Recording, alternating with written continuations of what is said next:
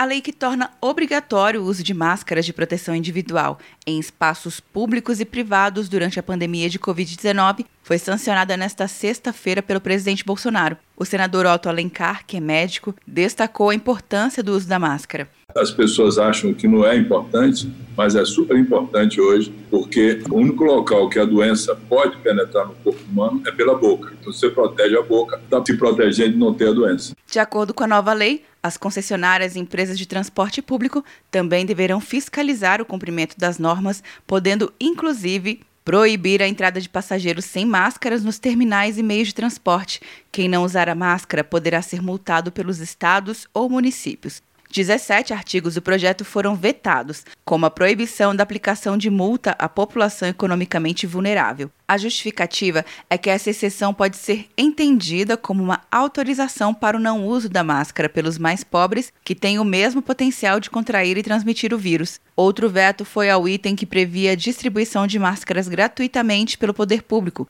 por meio da Farmácia Popular do Brasil. Também foi vetada a obrigação do uso de máscara em locais fechados, em que haja reunião de pessoas, como igrejas e escolas. Houve entendimento de que o termo local fechado é muito amplo e pode ferir a inviolabilidade do lar.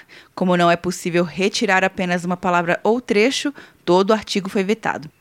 Começou o Arraial Uninter! Para a festa não passar em branco, garanta até 40% de desconto na graduação e pós-graduação à distância. E você ainda ganha a matrícula em um curso de inglês. Inscreva-se e estude sem precisar sair de casa.